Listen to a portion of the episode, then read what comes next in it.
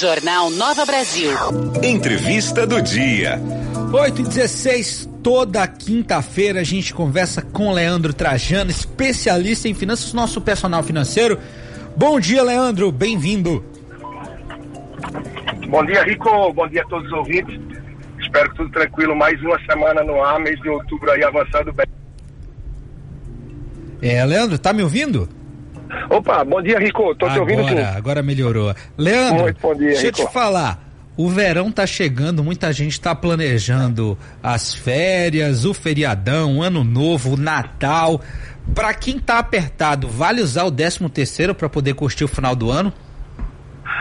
Rico, é sempre uma alternativa muito usada assim, né? Muita gente termina aproveitando para desafogar um pouco, relaxar com o 13 terceiro para esse tipo de coisa assim. Afinal, somente fim de ano, ah, já pensando um pouco em janeiro, até quem é minimamente planejado fazer alguma reserva. Mas a prioridade, se a pessoa está apertada nesse perfil que você falou, talvez seja ver aonde é que está esse aperto para usar o 13 terceiro prioritariamente, justamente para desafogar um pouco, né? Então, botando a mão na consciência, se a gente fosse por uma lista de prioridades, isso seria melhor, seria certamente mais tranquilo do que já pensar em pendurar um pouco mais aí de recurso nessa parte de lazer, no momento que já há um aperto. Por mais que é aquela história, né? A minha, o meu coração pede, a minha cabeça pede, mas a minha conta bancária diz que não, que não dá agora. É complicado.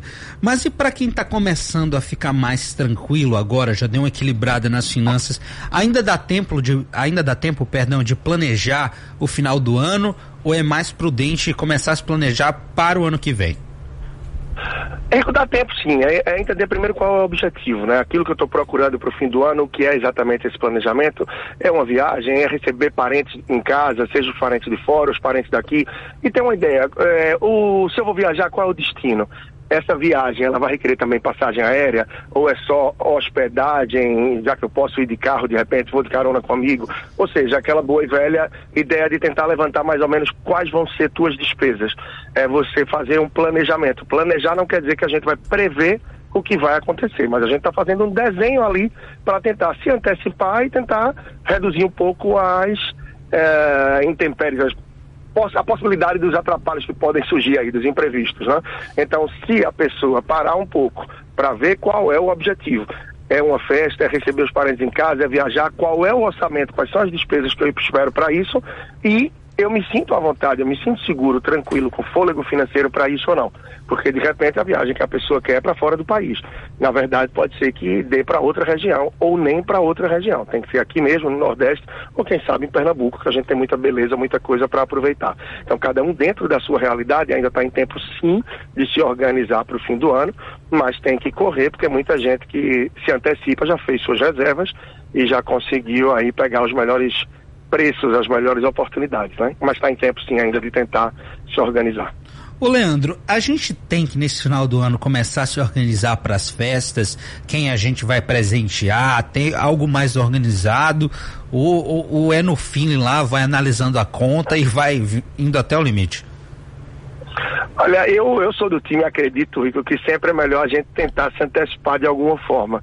Eu acho que não precisa ser, em muitos casos, tão aquela cartilhinha, né? Ver tudo na, no detalhe, na vírgula, a não sei que a gente esteja falando de um planejamento muito macro, algo muito grandioso, de muita despesa, mas ter uma noção mais ou menos do que vai gastar, ou pelo menos dizer, olha, dentro do 13 terceiro, o que eu vou poder fazer é é dispor metade dele.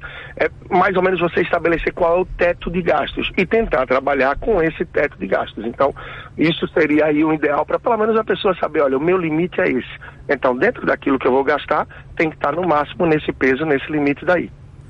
Perfeito, Leandro, muito obrigado pelo papo de hoje, viu? E até a semana que vem. Beleza, Rico, a gente vai falando. Quem quiser acompanhando muito mais, estou lá no Instagram, Personal Financeiro, e tem muito papo da gente que já está disponível no meu podcast toda semana, vai ao ar. E claro, tem aqui nossa coluna semanal da Nova Brasil, que também está lá no podcast. A partir do Personal Financeiro no Instagram, você já encontra caminho para isso também. Então, boa semana aí para você, Rico, para todos, e vamos em frente. Aliás, o fim de semana já está no ar praticamente, né? Pois é, semana praticamente encerrada, meu amigo.